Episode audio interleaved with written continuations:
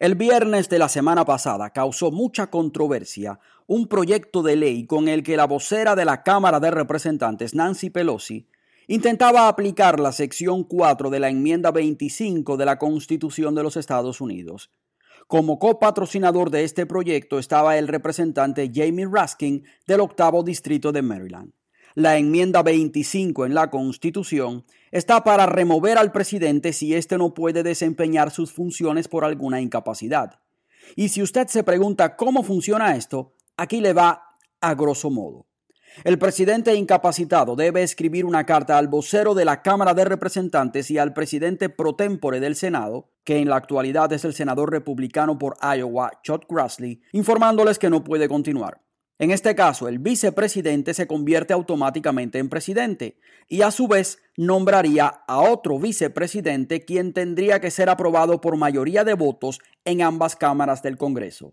Entonces, cuando el presidente que estuvo incapacitado esté listo de nuevo, deberá escribir otra nota y retomaría sus funciones y esto a menos que no pueda seguir al mando de manera permanente, lo cual según la Constitución debe ser notificado por el vicepresidente convertido en presidente y por la mayoría de los principales funcionarios de la rama ejecutiva o de cualquier otro organismo que el Congreso disponga por ley. Y aquí está el renglón al que Nancy Pelosi se aferra, porque en la Constitución dice que el presidente puede continuar a no ser que diga lo contrario, y aquí voy, atención, cualquier otro organismo que el Congreso disponga por ley. El proyecto de ley de Nancy Pelosi formaría ese organismo designado por el Congreso que se llamaría Comisión de Capacidad Presidencial para desempeñar los poderes y deberes de la oficina. Este comité le daría al Congreso poder para sacar al presidente, Claro que también haría falta que dos tercios del Senado y dos tercios de la Cámara de Representantes estén de acuerdo para lograr la remoción del presidente. Y esto de acuerdo a la Constitución.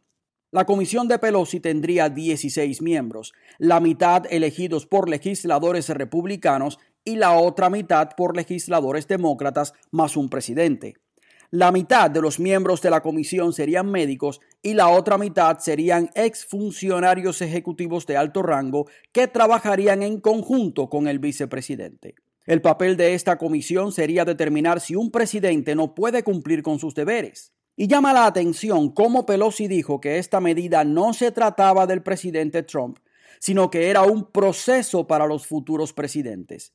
Pero Pelosi ha cuestionado constantemente la capacidad mental de Trump y lo último que dijo fue que el presidente está alterado por culpa de los esteroides que recibió como tratamiento por el COVID-19. Imagínense ustedes. Recordemos que Trump continuó trabajando desde el hospital y nunca perdió la conciencia ni fue anestesiado como le pasó a George W. Bush en el año 2002. La lógica detrás de esto nos dice que Pelosi estaría preparando una eventual transición del poder mucho más fácil si sale electo Joe Biden para pasarle el poder a Kamala Harris sin elecciones. Hay que recordar que Harris solamente logró un 5% de intención de voto entre los mismos demócratas cuando quedó el último grupo de candidatos antes de que ella se retirara en diciembre de 2019. Además, si sale reelecto Trump, podría amenazarlo con sacarlo del poder por vía de esta comisión, la cual no se sabe por quién estaría formada.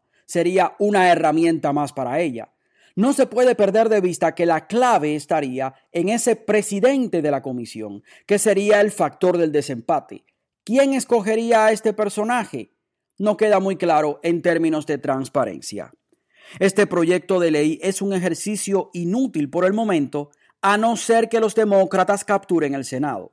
Primero, el actual Senado de mayoría republicana no creo que lo considere. Y segundo, harían falta dos tercios de ambas cámaras de la rama legislativa para sacar al presidente. Creo que en este momento la movida de Pelosi sería vista por algunos como un acto desesperado en contra de Trump o calculado para adelantarse en este ajedrez político y pasarle la presidencia a Kamala Harris si es que llegan a la Casa Blanca. Ambas percepciones del electorado perjudicarían más al partido en vez de lograr resultados inmediatos. Además, ¿quién garantiza la imparcialidad de esta comisión si Pelosi desde que Trump llegó al poder ha intentado minar la constitucionalidad de este país? Y esto lo digo con toda responsabilidad. Pelosi ha liderado o ha apoyado todas las investigaciones infundadas en contra de Trump, incluido el proceso de impeachment o juicio político montado sobre un supuesto abuso de poder de Trump con Ucrania, lo cual nunca reunió suficiente evidencia para ser probado. En resumen, que Pelosi ha pasado cuatro años tratando de derrocar a un presidente electo, mientras su distrito de California tiene la crisis de personas sin hogar más grande de la nación. El presidente Donald Trump rechazó participar en el segundo debate presidencial pautado para este 15 de octubre por lo que fue cancelado. El motivo de esto es que el presidente no va a presentarse a este debate porque la Comisión Presidencial de Debates decidió, sin consultar a la campaña de Trump, hacerlo de manera virtual. Trump rápidamente se negó, pues al ser así, no puede garantizarse la integridad de este debate con el uso del teleprompter o de dictadores al oído por parte del candidato Biden. Claro que la campaña de Trump pudiese haber negociado la asistencia de un testigo por cada campaña en la sede del candidato contrario. Sin embargo, quedan un par de factores importantes. Primero, el que iba a ser el conductor del debate, Steve Scully, quien se desempeña como anfitrión del programa Washington Journal de C-SPAN, hizo una pasantía para Biden después de llegar a Washington, D.C. como estudiante. Trabajó como asistente de personal para el difunto senador Ted Kennedy, demócrata de Massachusetts, y por si fuera poco, hace unos días pudo verse una foto de él del 4 de junio de 2016, donde aparece sonriente con Biden y el texto decía, me encanta la fiesta del vicepresidente en la playa.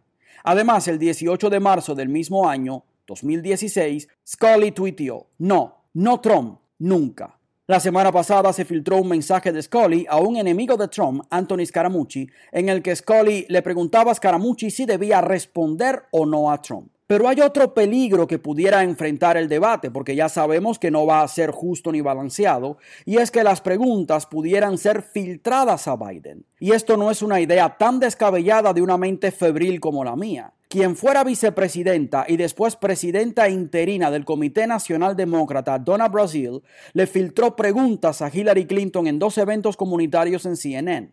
Una pregunta tuvo que ver con una familia que había sufrido con agua envenenada con plomo y otra pregunta tuvo que ver con la pena de muerte. Brasil lo negó, pero después se escribió en la revista Time y cito. Pero enviar esos correos electrónicos fue un error del que siempre me arrepentiré. Cierro comillas. Y no le ha ido tan mal después de todo. En la actualidad, Brasil es contribuyente de Fox News. Por último, la semana pasada, quien fuera senador, hombre muy respetado en la política americana, Bob Dole, publicó en su cuenta de Twitter lo siguiente, y abro comillas, la Comisión de Debates Presidenciales es supuestamente bipartidista con un número igual de republicanos y demócratas. Conozco a todos los republicanos y la mayoría son amigos míos. Me preocupa que ninguno de ellos apoye a Donald Trump. Una comisión de debate sesgada es injusta, y cierro comillas. Así que es entendible la decisión de Donald Trump, pues la experiencia del debate con Chris Wallace no fue de debatir solamente a Biden, sino de enfrentar también a Wallace, quien no presionó a Biden cuando tenía que hacerlo, pero sí lo hizo con Trump. El pasado viernes el presidente Donald Trump llevó a cabo un rally o evento de campaña virtual con el anfitrión de radio Rush Limbaugh, cuyo programa es uno de los más escuchados en los Estados Unidos con una audiencia semanal de 15.5 millones de personas. Donald Trump estaba explicando la relación de Estados Unidos con Irán, Trump ha impuesto sanciones que han hecho mucho daño a Irán, país que no ha dejado de calificar a los Estados Unidos y a Israel como un monstruo satánico. El punto es que Trump estaba hablando de Irán y utilizó la famosa e infame palabra con F.